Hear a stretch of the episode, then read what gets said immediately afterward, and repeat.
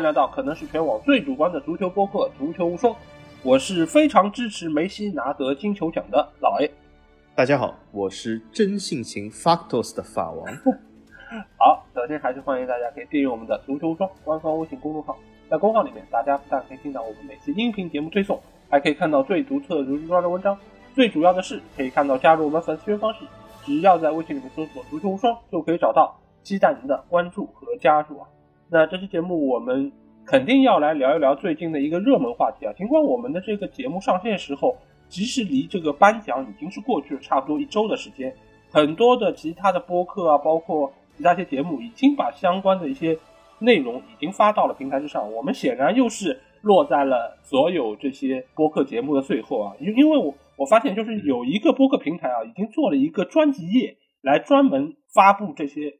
和金球奖有关的这些内容了，那显然我们没有赶上这一次就是宣传的一个热点啊。但是并不是说我们赶不上，我们就不做了，对吧？其实我们也有很多的话想要在这边和大家聊，而且我觉得金球奖这个话题也是一个非常有意思的一个话题，而且我也不知道为什么，就今年这个金球奖啊，好像要比往年来说更加的热闹一些。小金，你觉不觉得？其实每一年的金球奖都有或多或少的一些话题，或者或多或少一些争议。只是因为如今的社会，就是说随着资讯的越来越发达，就是说任何的话题是比以前更容易发酵。所以说现在好像显得话题多一点。还有一件事就是，随着资讯越来越发达，现在话题也越来越多。所以说我们会把一年前的话题，而且金球奖甚至不是一年前，是两年前的话题就已经啊抛诸于脑后了。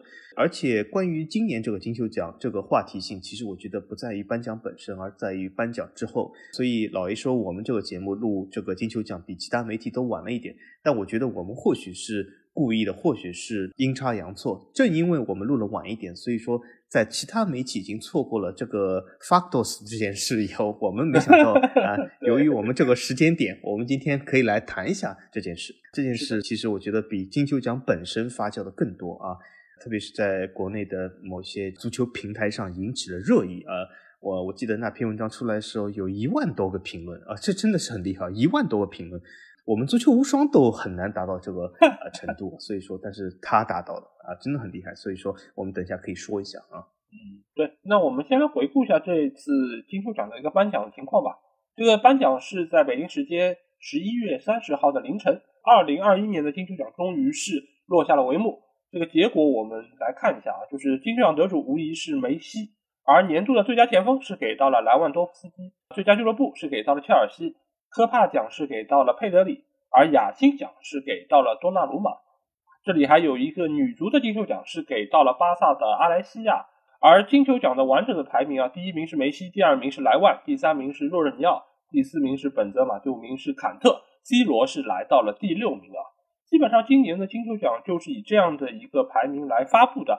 呃，金球奖我们也知道，就是由法国的队报旗下的法国足球所评选出的年度最佳的欧洲足球运动员的奖项啊。而且这个奖项也是从一九五六年开始就有的，也是足坛最负盛名、影响力最大的一个足球奖项啊。而这个奖项一经发布啊，就无疑是在互联网上是引起了轩然大波，就非常多的。尤其是 C 罗或者说是莱万的粉丝啊，就对于这个结果是觉得好像并不是太满意啊。那我就想先来问一下小季啊，你觉得就是金球奖的这些获得者，在评委的眼中更看重的是他们身上的哪一些特质？就是他们哪一些地方做的特别的好，才能够有资格拿到金球奖的？首先，金球奖的评选规则那是有白纸黑字的。金球奖它评选是某球员过去一年的这个表现和他所获得荣誉，这个荣誉而且是既包括了个人又包括了集体。那么还就是考虑到这个球员本身的这个技能和这个公平竞赛的这个精神，呃，然后呢，还有就是这个球员在职业生涯的这个成就和履历，对吗？那么也就是说，这个白纸黑字是有规定。那么其实来说呢，从纸面上来看，这个金球奖的评选规则并不是这么难。当然，他们。邀请的媒体啊，也是有呃筛选的啊，不然我觉得其实他们如果邀请足球无双媒体的话，就是呃或者是我们这个全名叫什么足球无双文化娱乐集团，对吧？我觉得邀请我的话，我也我也可以按照这个规则评选出呃非常符合这些规则标准的这些球员，我觉得这是一件非常简单的事。但是呢，有人的地方就有社会，对吗？有社会的地方就有这种不同的小心思。所以我觉得各国记者啊，虽然他们是我并不质疑他们的专业性。但是呢，在各国记者看来，对吗？总是有自己个人的偏好、喜好，对吗？或者还有一些对本国球员的偏爱，或者是对呃本联赛球员的偏爱。所以说，他们的投出的票呢，总是会有一些或多或少的，呃，也就是各个听众最喜欢说这个我们足球无双的或多或少这种主观因素，啊，这也是很正常的，因为呃人总是会主观的嘛，没有任何人啊，除非是一台机器可以做到百分之一百客观。所以说，这都是非常正常。那么这些东西呢，所以说或多或少的影响了金球奖的评选标准，或者是或者说是或多或少的影响了金球奖的评选的这个最终的结果。那么，如果是从这些投票记者来看，他们看重什么气质？那么，我我觉得，首先这个球员的硬实力是肯定很重要的。就是说我举个例子来说，比如说意大利媒体，比如说他会，比如说评若日尼奥、多纳鲁马，对吗？他们是那种呃意大利的球员，但是他应该很少会评到一个。比如说，呃，一个非常二三流的意大利球员，因为他首先他是有一个评选的范围是由法国足球定的。第二点就是说，基本的气质还是要有的。但是呢，这其实从另外一方面，我们也可以看出，其实顶尖的球员或多或少他们的实力都是相对来说比较接近的。那么特殊的特质，那些记者心里面肯定有一杆秤。但是如果你真的要问他们谁到底更强，我觉得。都是很难的，所以说最终决定他们评选的这个特质，就是他们自己的主观偏好，我觉得是起到了一个最重要的作用。对，因为我觉得除了就是本国的球员参与其中的话，那记者肯定是会投给自己人嘛。但是如果你作为一个中立的媒体，就比如说像骆宾老师，他作为中国区唯一的所谓有投票权的这么一个评委，他投出的票，我觉得他肯定看重是几方面啊。假如我是洛明，我揣测一下他内心的一个标准啊，就是如果。我要给金球奖投票，一二三四五，因为一个人可以投五张票嘛。在这个时候，我可能会最看重的是个人的荣誉，因为这毕竟是一个个人奖项。所以，你个人如果能够取得，比如说金靴，或者说助攻王，或者最佳球员这些比较硬实力的一些体现的话，我觉得这个是比较加分的。而另外一方面，就是你在团队方面能够拿到荣誉，比如说欧洲杯、美洲杯，或者说世界杯等等这样的，或者欧冠。那你作为是集体荣誉方面是有加成的，在这个时候呢，你如果又能够是在队内是一个核心球员，比如说中场核心，或者说是终结能力非常强的一个前锋，那这个其实也是某种程度上是加分的。而且从过往的一些金球奖的获得者来说，他们都是在这几方面都有突出的表现，他们才能够最终拿到金球奖。但是如果要把我刚才说到这三个方面，如果排一个先后的话，我个人觉得个人荣誉可能是最重要的。因为你只有在个人荣誉上面有所体现，你才有可能可以在这么多优秀的球员之中脱颖而出。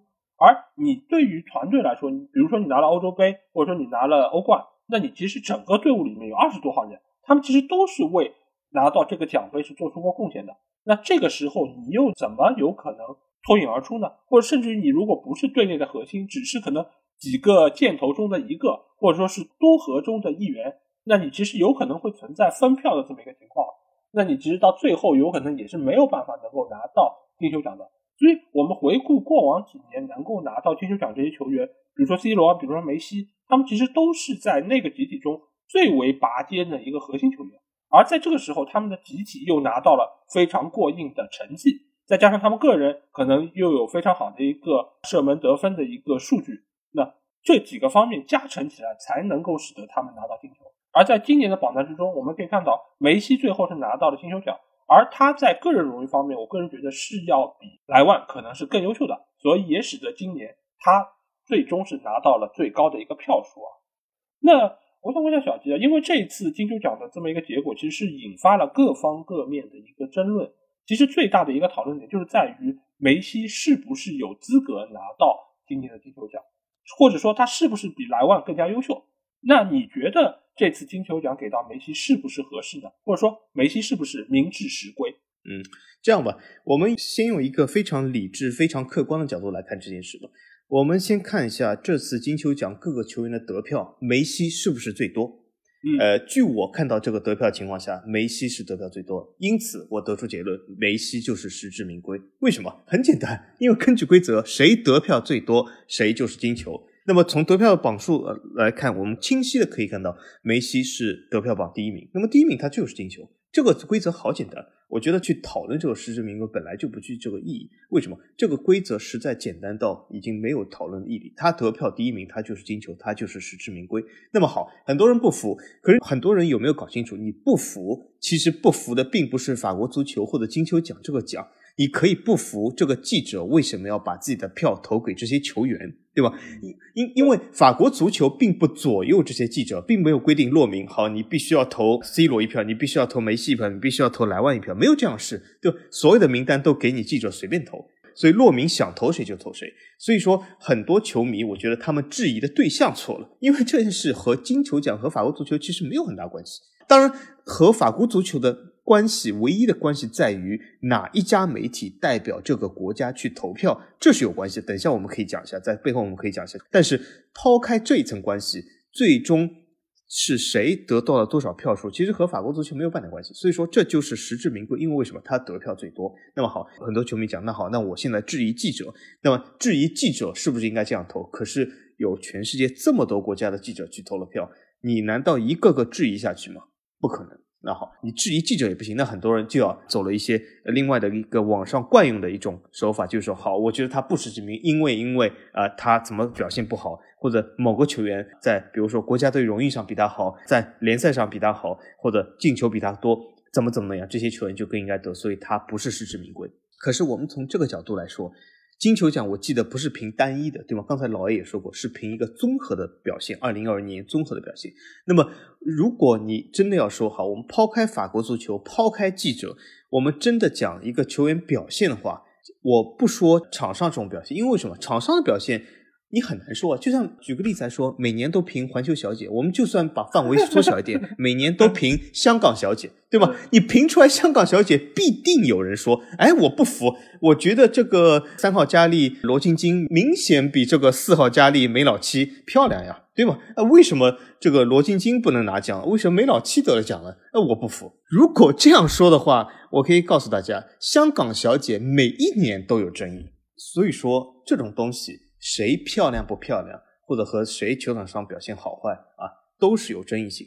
那么好，我们把这些所谓的表现好和坏，我们先抛开一半，因为我说哈，这是有争议性，这是有主观的，这是在乎你懂不懂球，对吗？把这种不懂球的这个帽子扣上去之前，我们先看一下硬数据。硬数据来讲，我可以问一下，有哪一个球员硬数据来讲，综合来看，二零二一年比梅西更强？我知道很多这个罗粉推出来一些球员，对吧？他们手中的牌一张张往外打，对吧？反正自己那张罗的牌是打不出来的，但是他们打出了若日尼奥的牌，打出了莱万的牌。但是我们真的可以看一下若日尼奥，呃，这就是非常有趣一件事，他的综合的数据或者集体荣誉或者个人荣誉比梅西综合要强吗？我看没有。啊，那么我们讲莱万，莱万去年的表现的确不错，可是我记得我们今年评的是二零二一年金球奖，不是二零二零啊。那么所以说，莱万真的表现比梅西强吗？梅西拿了美洲杯啊，你就算说美洲杯现在变成一年一届，呃，半年一届或者三个月一届，可是莱万最终拿了这个欧洲杯吗？或者怎么怎么样也没有。所以说，总体来说，梅西，我说他就是从三个方面来讲，就是从法国足球本身就是一个无辜的角度设置这个奖项，所以他必定要负些责任。记者的角度来讲，对吧？记者各投各的，你也控制不了全部人。从场上的实力来讲，也很难说。从那个数据来看，梅西的数据很明显是各个球员里面最强的。那么，综合这几个方面来看。如果你不把这个奖给梅西，那我法王第一个跳出来说这不公平。为什么？现在这个奖如果好，我们依着网上的一些呼声或者是一些裸粉的声音说好，我们给莱万，好，我们给若日尼奥，好，我们给本泽马。那么我法王第一个跳出来说，哎，不公平。那我觉得为什么？为什么不公平？我觉得梅西比若日尼奥强啊，我觉得梅西今年表现比莱万好啊，所以我觉得不公平。你看，所以说这个东西无论你给谁都会造成不公平。当然了，由于现在资讯的发达。由于资讯的发达，使得很多人在以前发不了声的很多人，现在都可以发声了。因此，这批人发出了自己的声音，发出了自己的意见，所以好像造成很多奖项都有那种不公平感。所以说，诞生了今年这个现象。其实，他们发出这种声音来说，如果他们发出这个声音的这位球员拿到了奖项，我相信必定有另外一个群体会发出相反的声音。那么又会造成另一种程度不公平。但是这件事奇妙在于哪里呢？就是说，我知道老 A 就是是一个电影界的一个达人哦。我对电影不是很了解，但是我记得好像媒体覆盖度上，每年的奥斯卡奖评选这个最佳男主角什么，好像争议没有怎么大。就是说，有人会说，比如说，哎，不对，我觉得汤姆·克鲁斯不应该拿这个最佳男主角，应该是这个基诺里维斯拿。好像很少有这样的事吧？有吗？其实也会有，比如说你像《寄生虫》那一届，其实他是拿了最佳外语片，然后又拿到了最佳影片。其实大家也会觉得好像有点太过了，毕竟就是这个片子是一部佳片，但是好像也没好到那个程度。那其实每一年奥斯卡也会有这样或者那样，比如说有一些热门的影片没有拿到最佳影片等等，也会有。那么就是普遍性现象。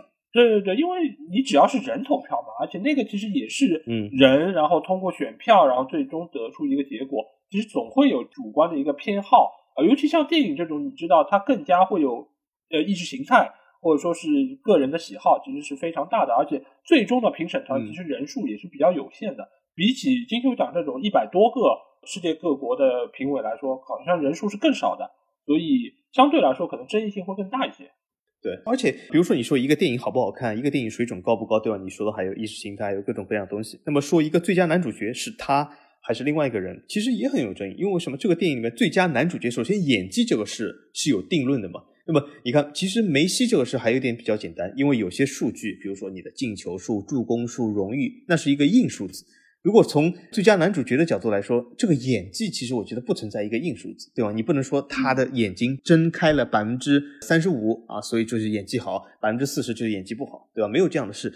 所以说，我觉得这这个也会造成很大争议。这从另外角度来说，也是足球的受众还是很广啊。就是各路人群都能普遍的发表出自己的这种看法来说，这从足球的普及性来讲是不错的。但是我觉得他们现在发表的这些看法，我觉得论据都不够充分，来证明梅西不够实至名归。所以从我的角度来说，这届应该是一届很容易的一届，因为没有任何球员可以在同一个综合维度上来挑战梅西。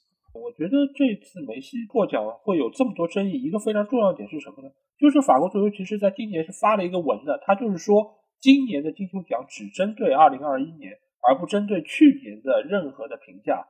所以很多人其实之所以为莱万觉得委屈，主要是因为去年没有给莱万奖，所以他们很多的这些同情票也好，或者说对于莱万能力上的一个认可，其实主要是给到了他去年一个超常的一个表现。因为你如果按照去年他又拿到了欧冠，又能够有这么多的进球，确实是非常有资格拿到去年的金球奖。但是。一码归一码，这个是今年二一年的金球奖，你就应该评判二一自然年之内莱万是不是比梅西更好。而在这个方面，如果你设身处地的或者拿出数据来对比，我个人觉得他并没有比梅西更好。因为梅西尽管在联赛方面，巴萨由于最近的一个成绩并不是特别理想，而且他们在去年也只拿到了一个国王杯，但是梅西他作为个人来说，他是拿到了西甲金靴的。而且他在阿根廷国家队层面也是拿到了美洲杯，而且他也是金靴和助攻王都拿了。尽管你可以说他啊进球不够多，他的助攻好像也没那么多，甚至有人拿出当年的阿德里亚诺出来说，哎，阿德当年也是美洲杯进了多少球，然后有多少贡献，但是他为什么没有拿到进球？我觉得这个事情你不能拿你当时的一个维度放到现在这个维度来同等比较，而且每一年的竞争者他们的实力强弱其实也是不同的。你可以说今年可能是个小年，就跟奥斯卡一样，你可能今年是个小年，片子的水准都很一般，但这个时候可能有一部稍微好一点的片子，OK，他就拿到奥斯卡了。但是如果你这个片子放到往年，比如说是一个大年，每一部都很优秀的片子在那边，你可能连提名都未必能拿到，那你又怎么能够拿同样的一个标准来衡量他是不是能够拿到金球奖呢？所以今年其实最大的问题还是相当多的人，他们把莱万去年的成就加到了今年的莱万身上。而且他们也会觉得啊，波兰队的实力是不行的，所以在欧洲杯上他能够为波兰队打进三个进球，已经是体现出了相当强的一个能力。这个其实是对于他可能在原有预期比较低的基础上，他有所提升给的一个同情分。但是你从他拿到奖杯也好，荣誉也好的这个硬指标来说，他确实是不如梅西的。尽管梅西可能拿奖也没有那么的毫无争议，但是最起码他是现有的这些球员里面最拔尖的。你相比于其他那些，比如 C 罗也好，或者说若尔尼奥也好，甚至还有本泽马、萨拉赫等等，他们在荣誉方面也是欠缺的，而且他们在个人荣誉方面也是不足的。那通盘考虑之下，梅西拿到今年的金球奖，总体来说还是比较合适的。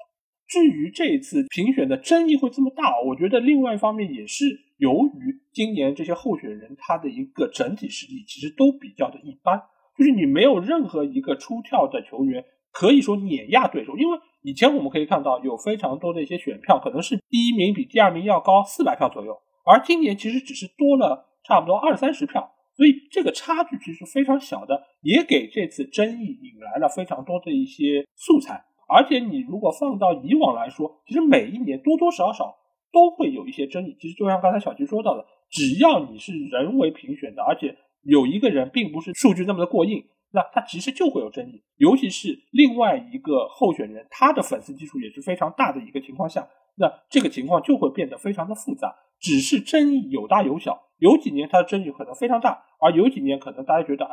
也还说得过去，那也就算了。随着时间的一个推移，大家也就不会那么多的去争论。就比如说范戴克那一年，那一年好像呼声也很高，但是最后他也没有拿到金球奖。那最后大家也觉得，哦，好像对于后卫来说，确实是很难能够有机会拿到金球奖，大家也就过了。但是有几年，呃，争议确实就会比较大。就比如说像今年，今年其实有人就会把莱万列出来说他好像是比较委屈。但是再怎么说，我觉得就算是大家实力都很一般，那。梅西还是略微胜出一点点，尤其是今年的这些选手啊，如果你又放到去年的莱万的那个数据来对比的话，因为去年莱万的数据非常的亮眼，进了四十多个球，而且又有欧冠加成。那你去年的莱万如果说是一个九十分的水平，那今年的梅西拿到金球奖可能只有七十分的水平，甚至就六十五分的水平。但是你在其他的选手都只有六十几分的情况下，那仍然是梅西拿到这个奖。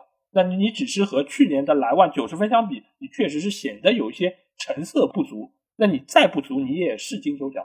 所以我觉得这次的争议才会这么大。我不知道小鸡还有一些什么样的意见，对于争议这方面。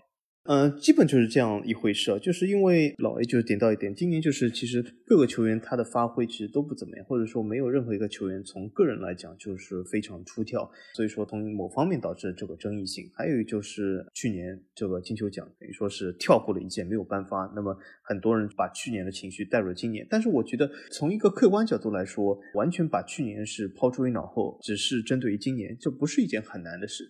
但是我知道大部分球迷都不是那么客观的，虽然他们一直就是要求 足球播客非常客观，但是呃，就像我以前说的，呃，什么叫客观，什么叫主观？就是符合他们想法的就叫客观，不符合他们想法就叫主观啊。因此，这个客观主观本来就是以他们的想法而变化的。所以说，在球迷的眼里，永远是有争议的。就是说，你无论凭谁啊，总有一波球迷觉得这是不公平的。就像这个之前我说的香港小姐，对吧？啊，总有人说她更美，她不美，对吗？所以说，呃，这种东西很正常。我应该说不是那么具备谈资的吧？相比其他事来说，当然了，从我的角度来说，我本人呢，我不是那么看重这些奖项的归属啊。就像每年的奥斯卡奖，谁得了奖？我其实根本不看，但是呢，如果看一个电影的话，我指认这个电影我觉得好不好看就可以了。其实他有没有拿奖，或者里面有没有什么最佳男主角、最佳女主角，我也无所谓。所以我觉得各位不服的球迷，我觉得你大可不必啊。啊，那么就是你既然这么主观的话，也可以对自己有一点信心嘛。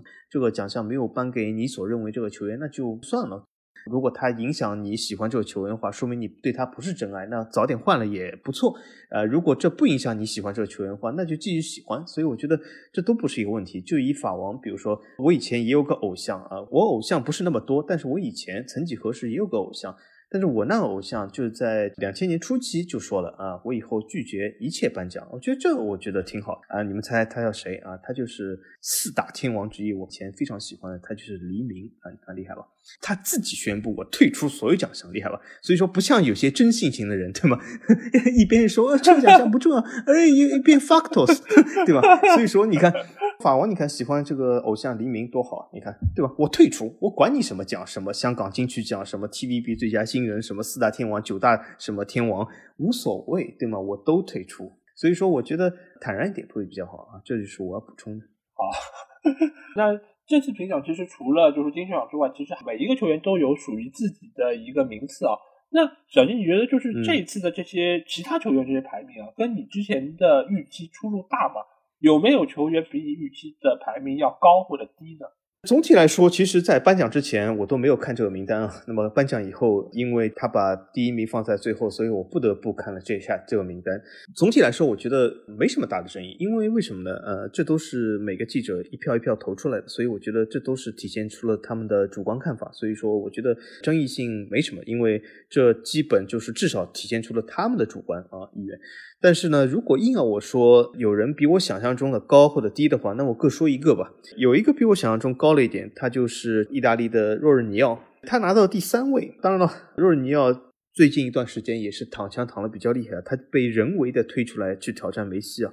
我觉得若日尼奥应该说是个好球员，但是他如果真的进入了世界前三吗？我不这么认为。你可以问一下任何球队啊，现在会不会出世界前三的身价去砸若日尼奥？我可以非常肯定的告诉大家，用世界前三的身价砸若尔尼奥的球队会非常的少啊。呃，这从另外一种角度体现出，其实若尔尼奥其实没有世界前三的实力，或者从球场上的贡献来看啊。那么很多人讲，哎，你看，你看，不懂球了吧？若尔尼奥就是球盲鉴定器，你看，你看，鉴定出来了。你看法王就是不懂球啊。你看一个看法甲的来评论若尔尼奥，哎，但是我可以提醒大家一下。和若尔尼奥这样风格、水平或者位置类似球员实在太多了，就算在这个榜单上都有很多。我举个例子来说，呃，莫德里奇、这个比费、德布劳内，对吗？都差不多的位置。呃，有一些偏进攻一些，有些偏全能一点，或者莫德里奇，对吗？呃，和若尔尼奥一样，理论上都是这种全能型。若尔尼奥真的比这些刚才我说那几个球员好吗？我看未必。至少从数据上，他绝对没有。那么很多人讲啊，你看你不能单看数据，你要看这个节拍器。你看这个节奏打多好，如果你要这么像个鼓手一样，砰哧咚哧咚哧，你看这个节奏打这么好。可是我觉得，若你要他的节奏真的这么强，他的这些球队难道有了一些统治性的这个表现了吗？没有，我觉得对吗？切尔西也好，意大利也好。都没有很强大的统治性表现。虽然在某种程度上，这两个球队都拿到了一些冠军，但是冠军他们有没有压倒性的这种表现去拿到这些冠军？我看没有。而且若尔尼奥作为个人的需要他站出来的时候，他都缩回去了。举个例子来说，罚点球的时候，对吧？他作为第一点球手都缩回去了，他都没有罚成功，差一点点就断送了这些球队的前途。甚至这次由于若尔尼奥这个点球不进，或许还会断送意大利世界杯的前途。所以我觉得他这个排名第三，呃，我个人认为，如果我是被邀请投票的记者的话，我不会把他排到第三的位置。那么说一下，我觉得排名低的球员吧。他也是同样来自于意大利啊，他就是多纳鲁马。多纳鲁马，呃，为什么我觉得他排名低呢？因为有个很好的参照，他的队友若尔尼奥能排第三，那多纳鲁马为什么只能排第十呢？我觉得他明明可以至少也排第三，或者至少排第四吧。那为什么呢？我们看一下若日尼奥一些封神的比赛，比如说啊，我们讲的这个最近的这个欧洲杯啊，意大利哇厉害呀，这个国家队荣誉真的厉害，全靠若日尼奥。但是大家有没有看一下？至少从我的记忆里面，若日尼奥没有拿任何一场的全场最佳，但是多纳鲁马拿了。你说若日尼奥这么厉害，在意大利？那么他为什么不能拿到全场最佳呢？他对意大利来说这么重要，如此的重要，欧洲杯一个神级的存在，可他拿不到全场最佳，但是多纳鲁马可以，而且他还是欧洲杯最佳球员。那么如果呃若日尼奥的球迷或者说罗粉认为若日尼奥如此重要，你们把这个欧洲杯放在如此重要的地位，那么欧洲杯最佳球员理应拿到金球奖或者进入前三吗？那肯定不是若日尼奥，那就是多纳鲁马。这是一个。白纸黑字的奖项已经颁给了多纳鲁马。好，我们如果看俱乐部，俱乐部啊，若尔尼奥奖啊，有个欧冠奖项多一点。但多纳鲁马对吗？作为米兰的主力门将，也进入欧冠，哎，也不容易，因为米兰的实力本身就如此嘛，对吧？多纳鲁马作为一个主力门将，他表现非常优异，而且他现在拿到了高薪，自己证明了自己。若尔尼奥在切尔西的工资有没有多纳鲁马高？哎，不一定。所以说，这有的时候钱最不会说谎。多纳鲁马证明了自己。所以我觉得这个榜单上，如果诺尔尼要排第三的话，那多纳鲁马至少排第四啊，甚至并列第三啊。所以我觉得多纳鲁马是有点在这个榜单上被低估了。而且我觉得，虽然我以前啊曾经就我以前在节目也说过，就是我把势力一门的呃这个奖项颁给了诺伊尔，但是我发现历史啊。这个我觉得有句老话说得好，历史是在不断进步中的，所以我觉得我法王冲动了，我觉得势力一门颁给多纳鲁马也可以嘛，对吗？啊，多纳鲁马好好表现，我以后考虑一下啊。是的，你还记得你在说势力一门这件事情的时候，当时说我们五年之后再来看一看，对吧？诺伊尔，你肯定是实力一门，是不是有点冲动？对吧？对，这话说的有点太满了吧？冲动了。对对对，是啊，太满了，冲动了，对啊，嗯，是啊，就这样，对，人生就是这样，所以历史在不断进步中啊。对我看了这个榜单之后，我觉得有一个人让我觉得是有一点点的出乎意料，因为这个人的排名比我预想的要高很多。那这个人其实就是排名第四的皇马的本泽马，因为本泽马我们可以看到他去年在西甲的表现确实是非常不错，尤其是在 C 罗走了之后，他可以说是一个人扛起了皇马的一个进攻的大旗。但是去年的金靴奖也不是他，对吧？是梅西。而去年他作为国家队来说，或者说俱乐部队来说，其实也没有拿出特别优异的一个战绩。欧冠是四强，然后法国队内部出现了一些问题，最后被瑞士淘汰了。所以你这样的一个本泽马，有什么样的一些荣誉加身，可以给他拿到金球奖的第四名的？而且他的第四名比坎特还是要高很多的，因为坎特在欧冠里面的表现，可以说当时是被封神了，对吧？我记得当时张璐老师也是对于坎特赞不绝口，甚至坎特有一度是能够有机会去晋升一下金球的。如果不是因为法国队走的特别早就被淘汰，其实他是有机会去竞争一下的。但是没有想到，你法国队淘汰这么早，本泽马居然能够排在这么前面，甚至比坎特要高这么多。对，所以我觉得本泽马这件事情其实也是引起了我一个深思啊，就是之前也有非常多的人说到，就是老佛爷对于球员的一个包装。就是对于金球奖的一个影响，就是皇马球员在评金球奖的一个过程中，他其实是会施加相当大的一个影响力。包括之前的很多球员，不管是 C 罗在不在队内，包括莫德里奇，其实都是老佛爷在后面其实是有所助力的。你想这一年，本泽马其实没有任何的特别亮眼的一个表现，但是他仍然可以拿到金球第四，那可见老佛爷其实是在公关上面有相当大的一个能力啊。所以我觉得这方面你不得不说。这个奖项啊，某种程度已经不是那么的公平或者公正，甚至于它有一点点是成为了各家俱乐部刷球员身价或者说给他们刷荣誉的一个舞台。所以我觉得本泽马在这个名单上的排名略微是有一些些过高了。那除了金球奖这个奖项的一个评选之外啊，这次其实还有另外的一个争议点，就是莱万他拿到了一个所谓的最佳前锋的一个奖项啊。哎，这个其实也非常有意思，因为拿到金球奖是梅西，梅西他本身也是一个前锋，但是呢，莱万拿到了最佳前锋的称号，却没有拿到金球奖的称号，而且是输给了另外一个前锋。这个事儿其实也是让大家有一些啼笑皆非啊。那小金，你觉得这件事情你会怎么来评价他呢？如果从奖项的角度来说，或许是因为最佳前锋的评选标准和金球奖的评选标准不一样。比如说金球奖要考虑到不仅是这个表现，还要考虑到比如说其他职业生涯的维度啊，或者是什么国家队荣誉啊，或者这类似的东西。因此，他考虑的范围或许更广。所以说。就算莱万可以拿到最佳前锋，但他不一定拿到金球。举个例子来说，如果说呃最佳前锋是不考虑国家队荣誉的，那么好，肯定莱万呃他在这个进球上是遥遥领先的。或者说欧洲足球不是还有一个这个积分系统嘛，对吧？就是欧洲金靴，对吧？就是看进球。但是从另外一个维度来说，如果好，我们讲金球奖是也要考虑到国家队荣誉，那么莱万的国家队荣誉肯定是不如梅西的。所以说，虽然他们踢了同样一个位置，虽然都是参加了两个奖项的评选，但是因为两个奖项，他们或许在背后的这个评选的标准是不一样的，所以说导致的结果不一样，这也是情有可原的。另外一个原因嘛，我可以想到，就是因为去年的奖项没有颁，那么今年创造这个最佳前锋，等于是像有一个安慰奖一样，那么安慰一下这个莱万多夫斯基，就是继续努力，对吗？那么所以我觉得从另外角度来说，呃，体现了人性化吧。以人为本，对吗？人文主义的关怀，那么，呃，很明显就不能给他金球，因为金球是看二零二一。那么莱万呢，怎么表彰他？前一年的这个优异表现呢，那么来一个最佳前锋，而且说最佳前锋的，这个评选范围再改一改，应该说，比如说以进球为主，因为莱万的确是刷了很多进球，那么好，就让莱万拿到这个最佳前锋奖，我觉得也算是实至名归啊。因为为什么？有的时候，比如说最佳前锋，你可以单看他进了多少球，但是不用看他是否有没有带领这个球队拿到冠军，或者是有没有带领这个国家队拿到冠军，或者是啊在其他方面有过卓越的贡献，或者你的助攻是多少，或许都不用。看或许这个奖项就看进球，那么莱万实至名归，我觉得也可以啊。我觉得这个奖其实某种程度上就是为了弥补莱万去年没有拿到金球的一个遗憾吧。我觉得是一个找补的奖哦。某种程度上，我觉得是用一个不合适的方式去弥补去年的一个，我也不能说是错误。去年你可以发，也可以不发，对吧？你如果说是坚持去年就是不发了，那你完全也没有必要用这样一个奖去弥补它。而且呢，你为了弥补这样的一个奖项，你还搞出这么多，比如说什么最佳球队，包括最佳门将。但是你为什么只发前锋和门将呢？那你后卫和中场你难道就不表彰了吗？因为每一年的欧冠它其实也是会评四个位置的最佳球员。那你为什么金球奖你只评前锋和门将呢？你对于后卫和中场就是这么的不重视吗？我觉得也不太合适。而且你还搞了这么多乱七八糟的奖，那你明年是不是还会继续有这些奖项呢？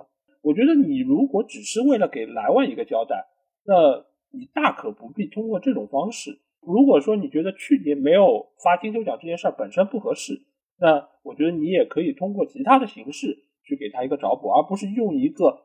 首先，这个奖杯也太丑了，就是一个很大很大的球，像一个纸板一样的，然后拿在手里，比例我觉得都有点不协调。就相比于金球那个真正的奖杯来说，我觉得这个奖杯它首先设计上也是有一些些问题。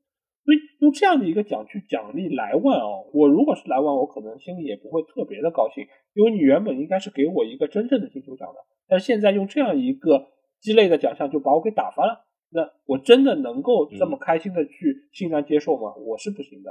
就是你也要打算发 Factors 了。我我会让我的水军先发一篇这样的文章，然后去点赞。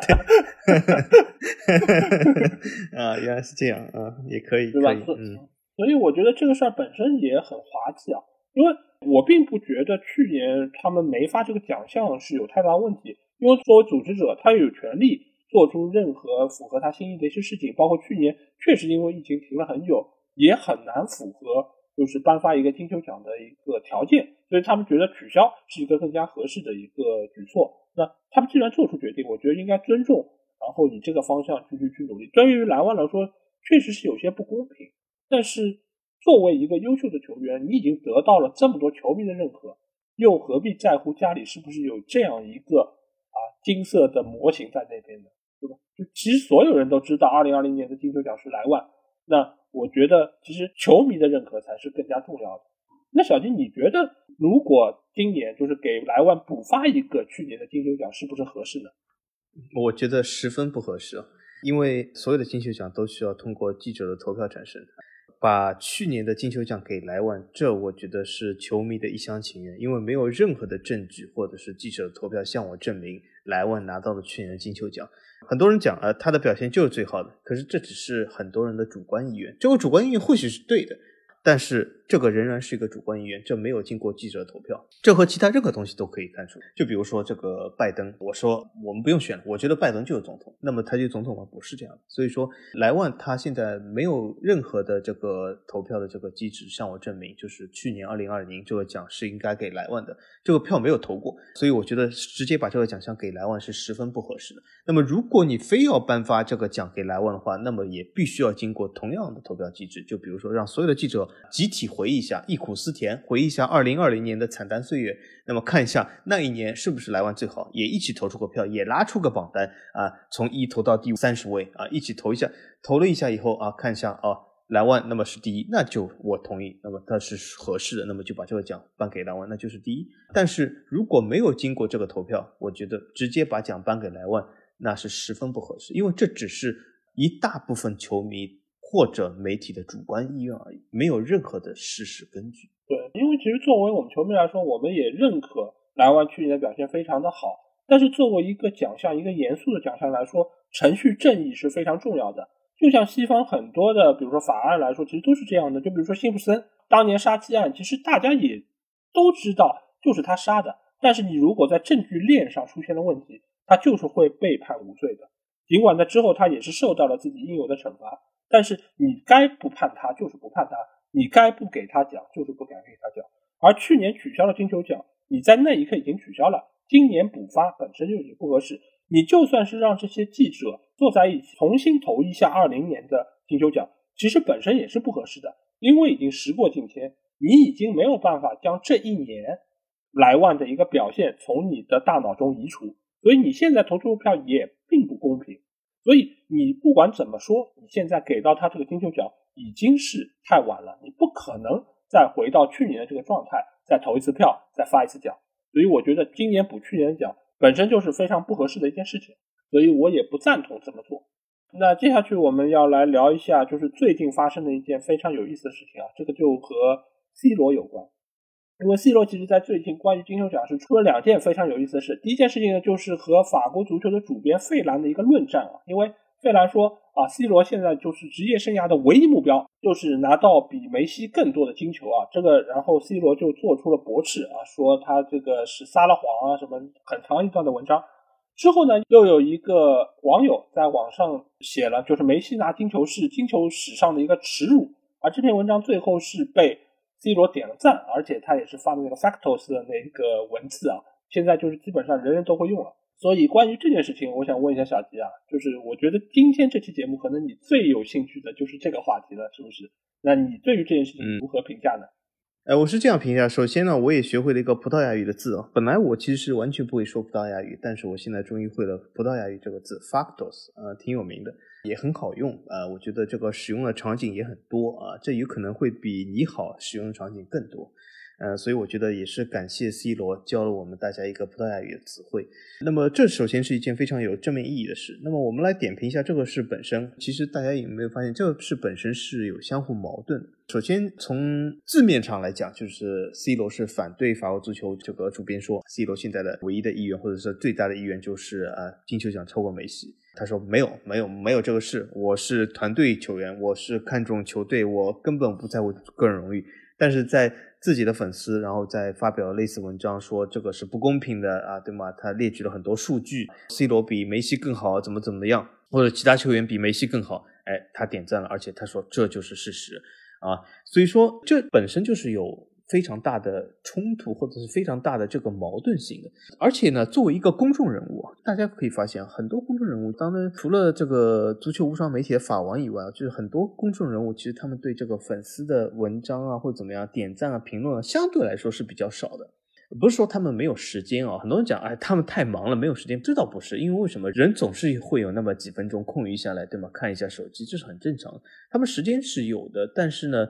呃，由于公众人物他们背后本来就有一些运营的团队，或者是他们的一些言行，应该说是某种程度上的被无限的放大，所以说他们的言行有的时候需要特别的注意。而且他们发表这些东西，比如说 C 罗发表这篇驳斥法国足球主编的这篇文章，很明显也是经过的他的团队的呃审核或者是撰写，然后才发表出来。那么后来呢，他点赞，然后说这就是事实，这种东西也是说。不是那种一拍脑袋的东西，也就是说，他是的确有这个想法，或者从某种程度来说，他是想让别人知道他有这个想法。所以说，我觉得他这样做法是应该是呃经过思考的。那么很多人想，这就是体现了 C 罗的这个真性情啊，对吗？所以说，有的时候我觉得法王这点要向 C 罗学习啊，就是我觉得还是不如他的真性情啊，他的真性情真的很厉害啊。那么从这个角度来说呢，啊，或许他真的是真性情，对吧？很多人讲，你看，呃，你你凭什么说他自私自利？呃，他想这样他就说出来嘛。哎，我觉得这倒是一回事，都知道真的可以。他觉得不服，他觉得是颁给梅西是侮辱。那我想这样，我为什么不能说出来呢？呃，这可以，这可以。但是呢。我想告诉广大 C 罗粉丝的角度来说，就是你在承认他真性情的同时，也承认他的所谓的这个心胸。为什么呢？有的时候很多人讲啊，的确是有的时候一些客套话、场面话，对吗？呃，比如说梅西讲，呃，这个奖项颁给莱万也很好，莱万说梅西是最佳球员，对吧？这些场面话、客套话谁都会说，但是谁也知道这些是场面话、客套话。但是为什么要说这些场面话、客套话？就是。啊，我刚才也说的，只要有人的地方就有社会，有社会地方就有小九九。你有的时候需要尊重一些社会的规则。那么，C 罗现在不想尊重这个社会规则，或者他认为他想表达这个情绪已经超越了社会规则的重要性，这说明了什么？说明了他这个情绪之强大，已经把所有人的其他这种想法，就是啊，指责他自私也好，这是什么也好，他都无所谓了。所以他要表现出这个情绪来，这证明了什么？证明了他之前驳斥法国足球主编的自己的话是谎话，是说谎，是真正的扯淡。为什么？因为他说啊，这个不重要，这个奖项对我来说不重要，我是团队星球，怎么怎么，说明他把这个奖项已经看了重要到已经是比所有的社会规则、人伦情理，或者是其他这种所谓的包装、品牌、场面化，或者是刻意营造出的形象都要重要。说明他真的把金球奖放在了一个至关重要的位置。所以我刚才说了一大段，我只为法国足球辩解，其他人我一贯不 care，因为为什么？我只管法国，我管不了其他人。所以说，罗这个事啊，我只能说他驳斥法国足球主编这段话是自打自己的脸。那么他最后他是不是呃非常的自私自利，非常怎么讲？我无所谓，因为为什么？呃，是个人都会有自己自私的一面，这很正常。我觉得罗也是个人，他自私自利啊，呃，我觉得也没什么奇怪的。但是从另外一个角度来说，就是他其实自己打自己脸，他其实没有必要去驳斥别人，因为他之前驳斥的法国足球这个说法是什么？就是说，哎，你看我不是这样的自私自利的球员，我是团队型。啊！但后来又证明了自己自私自利这一点，所以说是相互矛盾。而且别人也把像二零一九年的纪录片翻出来了，他当时也告诉了媒体说：“我啊，最大的目标就是超越那个人，拿到更多的金球。那个人我不知道这是谁啊？或许他指的是法王，有可能。我虽然没有金球，但是他或许认为我有很多金球，谁知道呢？对吗？呃，所以说，呃，我不知道那人是谁啊。但是呢，罗肯定是想超越某个人，拿到更多金球。”呃，所以说，呃，这个事呢是一件非常有意思的事，也应该说是媒体啊炒作或者怎么怎么样，呃，最近一个非常有意思的谈资，而且在国内的这个足球媒体平台上呢，应该说是也引起了热议，尤其是这个 C 罗和梅西来说，都在国内拥有呃相当数量的粉丝，所以说也形成了两派或者形成了多派，因为有的时候我们已经搞不清到底是谁是谁的粉丝，因为从他们这个呃名字啊或者。所携带的这个球队的对标来看，都是很难说的。因为为什么现在不是饭圈里面又说有的是是什么是真粉，有的是什么反串，有的是什么什么，反正就是 各种各样的人很多，你也搞不清到底是谁。哦，还有人说，呃，这是水军什么什么。如果从阴谋论的角度来说，有可能整件事都是 C 罗请的水军自己在打自己，也有可能，对吧？谁知道呢？嗯，但是我们抛开这些表象，拉高了看，我们可以看看 C 罗想表达的是什么意思。而最终，他这个意思和自己之前表达有没有矛盾，这些是我们可以分析的。但究竟啊发的人是谁，或者怎么怎么样，他为什么要发，为什么发这句话，这都无所谓，我觉得。但是总体来说呢，我觉得也要感谢 C 罗为我们这个无聊的人生添加了一个不同的色彩，所以还是感谢一下 C 罗。嗯，这件事情其实我有一个地方不明白，就是你承认你的目标是超越那个人，拿到更多的金球这件事儿很丢脸吗？就是你的目标定的那样，最后没有完成，你觉得是自己的人设会有所崩塌吗？或者说不那么完美吗？我觉得并不是这样，就是每个人其实都会给自己设定非常高的一个目标，甚至于 C 罗其实给自己的目标，我相信一定是比什么拿到更多金球更高的一个目标，甚至他会说啊，我要进多少球，我要创造怎样的一个历史。很多时候他这个目标是定的非常高的，但是你在媒体上承认或者被人点出来。为什么要如此的恼羞成怒呢？而且他在那个纪录片里面其实也说到了，他就是要比那个人拿到更多的金球。这句话其实一出来，其实已经很明显的说明他对于主编费兰的那个驳斥其实是立不住脚的。但是在这个时候，我看到某些足球平台上的一些裸粉，他们给出怎样的一个评价，你知道吗？他们说这句话错就错在费兰说这个是 C 罗唯一的目标，就 C 罗目标很多，这个只是目标之一。那。你不能说这是他唯一的目标，我真的是有点哑口无言啊。有可能还有买一套学区房，对吗？因为所以他有很多这样的目标。对，是这个角度真的非常刁钻，就是你不是唯一，就是我们罗总的这个志向非常的远大。就除了拿金球之外，我还要比如说刷金球数，对吧？我比如还要拿到怎样的一个数据，我要拿到多少个冠军？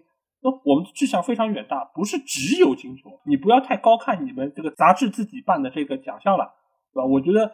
呃，这些裸粉的这个想象力，我觉得也是蛮厉害的。那另外一方面，我觉得就是 C 罗的这个真性情啊，我现在某种程度上觉得他有一些孩子气。有时候你会觉得他说出来的话、做出来的动作，就包括那个生气的表情，包括甚至有时候在场上踢得不爽之后的那个样子，真的是有时候像一个孩子。某种程度上有些不成熟而，但有时候呢，又好像又会闹点情绪，就好像全世界都在跟他对着干。呃，对手也在跟他对着干，队友也没有支持他的一个工作，也没有把球传到他的头顶，让他没有办法能够进球得分。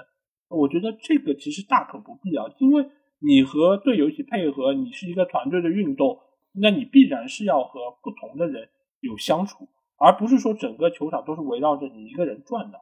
当然，你可以有自己的定位，你有自己的人设，包括你也有大批的团队来包装你，让你可以看上去非常的光鲜亮丽。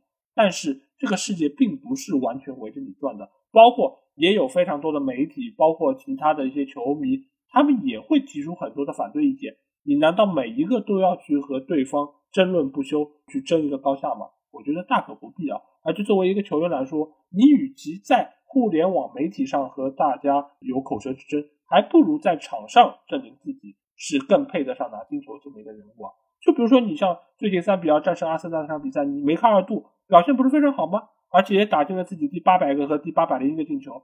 那你就用自己的数据在和人家说哦，你还没有老，你还有非常好的一个踢球状态，这样不是很好吗？你为什么要在互联网上和人家去争论，甚至于在球迷的言论下面点赞呢？因为没有任何的饭圈的一个冲突会有本主下场去定调的，这 这个真的是非常少见啊！就是所以，当你下场的那一刻，其实你的一个人设就已经 low 了，因为你应该是在背后，不管你是背后的操纵者，还是你只是冷眼旁观，那你最起码你并不参与其中，你只要下了这个浑水，你已经洗不清了。所以我觉得这个做法是非常不明智的。尽管现在成了一个热议的话题。但是我相信这本身也并不是 C 罗想要的一个结果，他还是希望能够维持自己一个非常完美的人设的。那这个对于他未来来说，我觉得是非常有帮助的。但是显然这次的这些举动，不管是和费兰的论战，还是那个点赞的事件，我觉得对于他的整个形象都是产生了非常不利的一个影响。而且我觉得也是一件非常奇怪的事啊，就是这个饭圈的这个文化真的是非常的神奇啊，就是无论什么事都有的洗啊，就是这件事也是可以把它洗成真性情啊。所以说广大罗粉你也不用喷法王在这里啊，我这只是真性情啊，所以说你应该为我点赞，因为我和你们的偶像做同样事，这叫真性情。其实喷我就是喷你们的偶像，所以说大可不必啊。所以我觉得总体来说，这个罗粉这个饭圈的现象真的是很神奇啊，就是这个偶像无论做什么都是对的。如果真的到这一步，那觉得还是要请三思啊！就像你看，我以前也有这样的偶像，可是我的偶像随时可以换，对吧？我我以前说我曾经喜欢黎明，但我现在已经放弃黎明，对吧？我我曾经喜欢迪巴拉，但是我觉得现在可以有比他更帅的球员，所以这我觉得是非常正常。你喜欢谁就谁嘛！而且我们可以说迪巴拉，迪巴拉也有他踢了非常糟糕的时候，所以我也可以大方承认嘛。因为为什么？关键你们要记住一件事：偶像其实说穿了，只是你们的玩具之一，是你们玩具。你们怎么就是好像把自己自身性已经投入到这个崇拜或者是拜倒在自己的玩具下面？哦，这我觉得真的是很奇怪。就像就举个例子来说，迪巴拉，我再喜欢也只是我的一个玩具之一啊。我今天可以玩它，明天可以抛弃它。但是你把这个罗喜欢到或者已经洗到了五体投地的程度。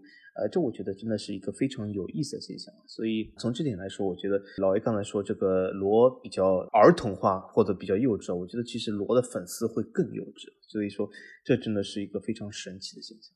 好，我还在这里说一句 factos。那我们接下去要聊一下，就是因为这次的金球奖有非常多的一些争议的话题，一些画面啊。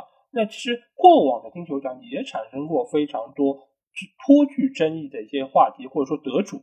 那我想问一下小金，你有什么印象比较深刻的，就是有争议性的那些得主吗？其实我觉得过去几届的金球奖，除了莫德里奇以外，基本都在梅和罗之间产生。那么他们的过往几届有好几次其实都有争议，但是呢，我不想陷入到底是呃哪一届啊，应该是罗德还是梅德？因为为什么？我觉得这种日本漫画的一种说法就是什么梅罗之争，你如果陷进去的话，就形成了什么千年战争，就是你永远停不了的。他说：“哎，这这一个赛季，他说那一个赛季，他说这一场，他说你说那一场。”永远停不了，所以我不想陷入这样的无意义的这种矛盾。而且就是说，我还想指出一点，就是很多罗粉会非常下意识带入，就是说，我说罗啊，或者我不支持罗，我就是梅西粉丝。这二元对抗，我觉得是非常神奇，也是非常无厘头的。我完全没有必要一定要站一方，因为这两个人，我觉得首先他们也不是仇人，我们完全没有必要站一方。我也不是任何一方的粉丝，所以我不想陷入这种梅和罗到底哪一届啊是谁更应该得。所以我把这两个人完全抛开。从我的角度来说。比较有争议的，过去应该说有几届吧。首先就是卡纳瓦罗这个拿世界杯那一届，他是得到金球。那一届我也是看了世界杯，我也是看了卡纳瓦罗，他是个好球员吧。但是那一届他已经是球员生涯的末期了，而且。他的表现真的是达到了这种什么金球的表现，就是这个世界足坛第一人的表现，我觉得没有吧。我就算不说其他位置，因为为什么？你说其他位置和他比较，那是有不公平性的。就比如说，你怎么能拿后卫卡纳瓦罗去和一个前锋比进球，或者和一个中场比助攻呢？这是不公平。我就算说那一年的中卫或者是后卫来说，我觉得都有很多人和他水平差不了多少，甚至比他更高啊。只是因为他。发挥的不错，最后意大利也拿了冠军，他就是拿到这金球。我觉得还是说服性来说可以有些争议，但是呢，我这个所说的争议只是我的个人看法，我。并不争议这套体系，因为为什么卡纳瓦罗也是一人一票这样投出来的，他最后拿到了最高的票数，所以我我觉得卡纳瓦罗仍然是实至名归的，只是我个人觉得他的呃水平或许没有达到世界足球第一人的水平。那么除了这个以外，我觉得再说一个就是两千年初期欧文拿到这个金球，我觉得也有点这个好像略有争议吧，就是欧文呢。现在我们知道他其实不算一个一流球星，因为为什么他后来有点烂尾哦，就是呃一下又去了什么曼联啊，一下去了纽卡斯啊，就是这个尾收的不太好。但是呢，我我知道这点我比较理解，就是两千零一年的人谁都不知道他最后烂尾，对吗？当时就说大家都知道他是意气风发金童，但是我觉得就算是当时来看，像欧文这样的快速前锋或者是这样的金童也有不少，比如说西班牙金童，各种各样国家的金童都可以嘛。所以我觉得欧文当时是个好前锋，但是达到世界足坛第一人，他当时真的是超过了罗纳尔多啊，什么超过了劳尔啊，超过了什么亨利啊，或者你叫他昂利啊，什么？我觉得也不一定吧。但是呢，话说回来，对吧？他也是同样一轮一票投出来，所以说奖项来说实至名归。但是我觉得水准来说啊，或许有点争议吧。这两个人是我觉得稍微有略显争议的人吧。好，那我这边其实要说的，我觉得是一个非常大的争议点，也可能是金球奖有史以来最有争议的一届，那就是二零一三年的那一期。那一次的金球奖是给到了 C 罗，而最大的一个冤屈啊，就是给到了里贝里，因为里贝里当年所在球队也就是拜仁，他是拿到了欧冠，包括德甲，包括德德国杯等等的这些冠军，包括还有世俱杯等，而且他全年是打进了二十三个球，二十三个助攻。他作为拜仁的中场核心，那一年的表现可以说是非常亮眼。但是 C 罗在那一年他是没有拿到任何的冠军奖杯，他只是拿到了一些最佳的名誉，比如说是最佳的球员，包括最佳射手。当然他的进球数还是非常多，那年是进了六十九个球，十五个助攻。但是他没有拿到任何的硬指标的奖杯，所以其实那一年 C 罗最后会战胜里贝里，其实是非常多的人是觉得看不懂。但是这一次的一个评选，其实最大的一个问题在于哪里，并不是在于说投票的问题，当然投票也有问题，因为那个时候是世界足球先生和金球奖合并的那几年，所以呢，他会又有记者投票，又有国家队的队长和国家队的教练来投票。教练，对对，所以这个时候你会发现，就是如果你只是让记者投票的话，里贝里是会当选金球奖的。但是呢，由于有队长和教练的参与。所以你相当于原本百分之一百的票，现在只能稀释成了三分之一。而对于教练和队长来说，他们对于 C 罗的一个认识程度以及他的一个认可程度是更高的。而且在那一年，其实还有一个最大的问题是在于，就是原本这个截止期到十一月十五号就结束的。但是呢，由于当时 C 罗帮助葡萄牙队是赢下了世界杯预选赛的附加赛，而国际足联马上就给所有的投票人发了邮件，就是说。把这个 deadline 从十五号推迟到二十九号，而且允许之前投了票的这些教练或者队长重新根据当时的一个表现更改投票。而就是因为这次更改，使得 C 罗得到了非常多的选票，最后从总票数上面逆转了里贝里，最终拿到了这个金球。所以当时的这个所有的争议，其实都是来自于国际足联，而最后的结果也使得当年的这个金球奖是变成了。历届以来争议最大的一次啊，所以不管从哪个维度来看，我们都觉得里贝里其实是非常冤枉的一个存在，因为他在那年的表现可以说是实至名归，而且他的表现我甚至觉得可以和当年 C 罗拿到欧洲杯冠军以及欧冠奖杯的那一届相提并论，因为他的一个优势可以说是相当明显的。但是 C 罗最后能够拿到这个奖项，我觉得如果说梅西拿到今年的金球奖是一个耻辱的话。我觉得那一年 C 罗拿到那个奖项，可能某种程度上才是更大程度的一个耻辱。当然，我并不怪 C 罗本人，我觉得是当时国际足联以及当时在评奖这一方面的很多操作，让人觉得是有些匪夷所思，而且中间我不排除他们会有一些暗箱操作的一些点在中间。所以，我觉得那一届的金球奖真的是历届金球奖中的一个耻辱。老 A 今天真的是要向广大某一个群体开炮了，我我刚才都不敢啊，所以我要避免这种千年战争的形成啊。不过我非常赞叹老 A 这个开炮的精神。没关系，因为只有自己人能这么说，你知道吧？因为我作为裸粉，我才能这么说。但是你如果说我是我是一个美粉，我要这么说，哇，完了，哦，对吧？那就完了，对，嗯。所以我觉得，只有作为自己人才能够正视这些不足，才能够有勇气这么说出来。那就是这样了，面对就是了，有什么好遮遮掩掩的？我们就是要把梅西作为一辈子赶超的一个对象，那又怎么呢？做得到做不到，事在人为嘛。目标先定下来，对吧？有什么好不承认的？为什么要去拍这样的？没有必要嘛。所以，对于历届的金球奖也好，或者说是对于今年的金球奖，其实我觉得争议点是越来越多了。那小金，你觉得是不是现在的金球奖它已经缺乏了公信力啊？因为好像感觉就是只要梅西或者 C 罗表现稍微好一点，他们就能够拿到金球奖，或者说是不是更加看重这个球员的名气了呢？我首先觉得这不是金球奖问题，因为这只是现行机制上一个投票的结果。呃，如果要真的是承担这个奖项的准确性与否，我觉得这。嗯，需要背锅的只能是记者本身了，因为为什么金球奖是提供了这样一个平台，提供了这样一套机制让大家去投票，但它并不影响这个投票的结果。最终投票结果究竟是梅西还好，也是 C 罗也好，都是记者所决定的。所以说和这和法国足球本身来说，并不是啊有很大的这个影响。但是如如果法国足球需要提高这个奖项的准确性的话，那么他可以考虑一下用一套不同的投票机制。但是我觉得任何的投票机制都会带来竞争。争议，就举个例子来说，很多球迷以前说啊，由国家队队长和教练投票，这不好，为什么呢？这些很多国家的这个球员或者是这个教练，他们根本不看球，不看欧洲足球，他们根本不知道是谁，他们只看名气大的，他们就投票啊，所以这不好啊，还是记者投票好。好，现在由记者投票，那么很多人说，呃，这个记者投票也不好。比如说记者投票，我可以举出一个争议性，就是他是从一些维度上选择了一个代表该国的。最具影响力的媒体，可是这个最具影响力是什么样的定义，或者是什么样的这个维度来决定？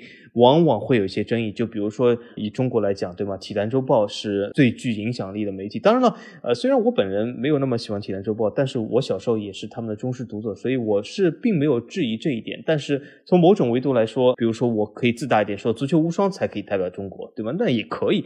但关键就是说他知道评选的机制是什么。那么我觉得从这个奖项本身来说，我觉得没有什么公信力的问题。这就像奥斯卡一样，任何的奖项它总有些争议。呃，那么奥斯卡是有。没有公信力问题的，我觉得也不存在，因为关键这些奖项是提供了一个平台，最终投票的不是他们自己，那么他们能够左右的就是能不能把这个投票机制改得更完美，或者是准确性更高一点，或者符合这个足球的大流。那么这里面呢有没有改进的空间？我觉得可以值得讨论，或者是值得研究。那么从另外角度来说呢，记者本身。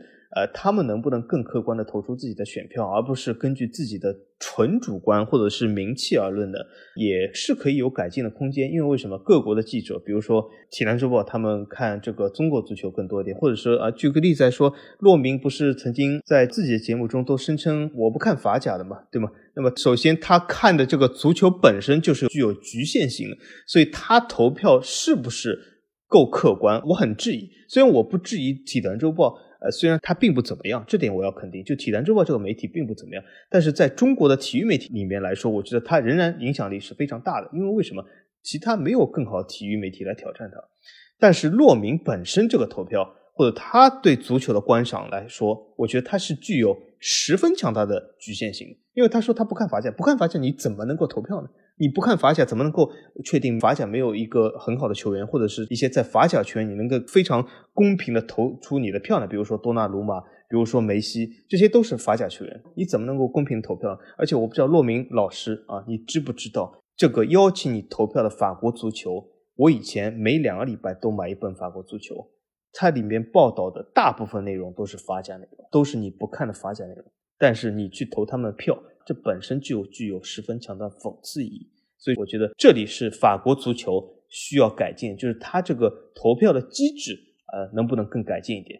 因为我自己本人个人认为啊，你要让记者去客观，让记者去抛开自己的主观的心里面这种喜好偏好的小九九，我觉得是很难的，因为都是人。比如像骆明，我怎么说，法王在这里怎么说，他都不会看法甲的，那这些无所谓，但这他就是一个人而已。所以说，我觉得法国足球在这里是可以进行改进的。那么改进是什么呢？我觉得也很难，因为你无论改进什么，都会找到一个缺点或者找到它的局限性。那么我只能说是尽量减少这个局限性。那么究竟是什么？如果突然一下子要我说，我是一个提出问题的人，也要提出解决方案，那么我勉为其难，我也提出一个解决方案，就是中国地区由足球无双来进行投票。我觉得这就会非常公平。啊，老爷你怎么觉得？我觉得首先我并不觉得现在投票越来越看重名气啊，因为今年你投给梅西，我个人觉得还是比较实至名归，而且这些记者相对来说，因为他们是。奋战在职业的第一线，所以他们对足球可以说是非常了解的。他们投出选票尽管会有一定程度的偏帮，但是呢，因为要投五个票嘛，所以他们中间还是会带到他们认为最好的选手。所以梅西最后能够拿到这个金球，也是因为梅西是出现在了大多数选票中的前五位，所以也使得他能够拿到足够的票数。但如果说是他之后是不是能够有所改进，我觉得。可能可以考虑一下，因为每一个地区他对于足球的了解程度其实不同的。你比如说五大联赛的这些记者，他们相对来说是更加了解这些球员的一个基本情况，他们对于球员的一个优劣可能是更有发言权的。这个其实也跟很多比如说西方地区的一个投票一样啊，就是你比如说你是一个中产或者你是一个富豪，你也是一票；你可能有时候是一个呃底层人士，你可能也是一票。但是你这个投票给到的最后的一个公正程度是一样的吗？我并不这么认为。所以有时候你其实可以考虑，比如说像欧冠一样，给到英格兰或者给到法国更多的一些投票的名额，让他们可以在这个上面对于公正性有所纠正，或者说你给到比如说偏远地区的一些国家，你可能给一票，比如说中国这样，你可能给一票两票，你都可以在这个上面有所考量。而之所以给几票，我觉得完全可以按照付费用户的数量，按照比例来给。好吧，我本来想说，付费用户这个东西，就是其实球迷心中，你知道吗？最公正的投票就是由球迷自己评出的选票。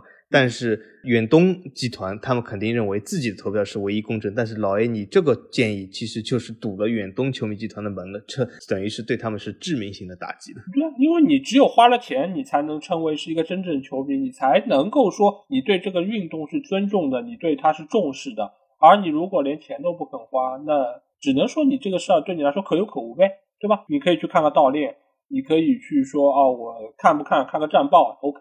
那你又怎么能够称之为对这个运动你是了解的呢？我不是很明白。当然，这个只是我个人的一个小建议啊，就是如果说这个国家它的付费用户比较少，那你就给他的票数少一点咯，可能你就给洛明一个人 OK 的。但如果这个群体、这个国家它有相当多的人都花钱看了足球，那我可以认为他这个国家对于足球是重视的，这个国家有更多的人对于足球是了解的，那他们拿到更多的票数，可能我觉得也是合理的。所以目前来说，我觉得金球奖，我并不觉得他越来越看重名气，而且我也不觉得他们缺乏公信力。因为今年给到梅西，我觉得恰恰说明这些记者他们非常清楚地认识到梅西是二一年最优秀的球员，而并没有把二零年的表现纳入到其中。我觉得他们非常职业，所以我觉得这个奖项目前来看还是非常的公平公正，尤其是剥离了队长或者说国家队主教练的这个投票机制之后。他们其实已经是变得非常的公正，而且也是现在最具公信力的足球奖项，比世界足球先生我觉得要更加的完美，所以我并不觉得现在金球奖有任何的问题。好，那这期节目我们也是洋洋洒洒说了很多关于金球奖的一些意见，包括我们在这几天看了非常多媒体的报道以及各平台上球迷的一些观点啊，其实我觉得对于这次金球奖的很多讨论也差不多。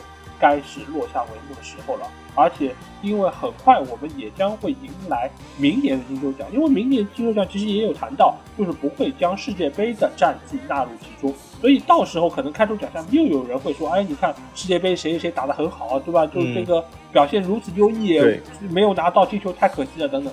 我相信一定又会有这样的一个就是意见。但是呢，其实我觉得作为球迷来说，就是看球就行了。球员能够给我们带来优异的表现，能够看到赏心悦目的足球，我觉得比什么都重要。至于他们能不能拿到奖项，我觉得只是一个锦上添花的事情。因为不管莱万拿不拿到金球，在我们心目中，他都是二零年最好的前锋。我仍然如此坚信。好，如果大家听了我们这期节目有什么话想对我们说，或者想要和我们直接交流，可以来加我们的群，只要在微信里面搜索“足球无双”就可以找到。期待您的关注和加入。好，那这期节目就到这里，下期足球无双再见吧，大家拜拜，大家再见。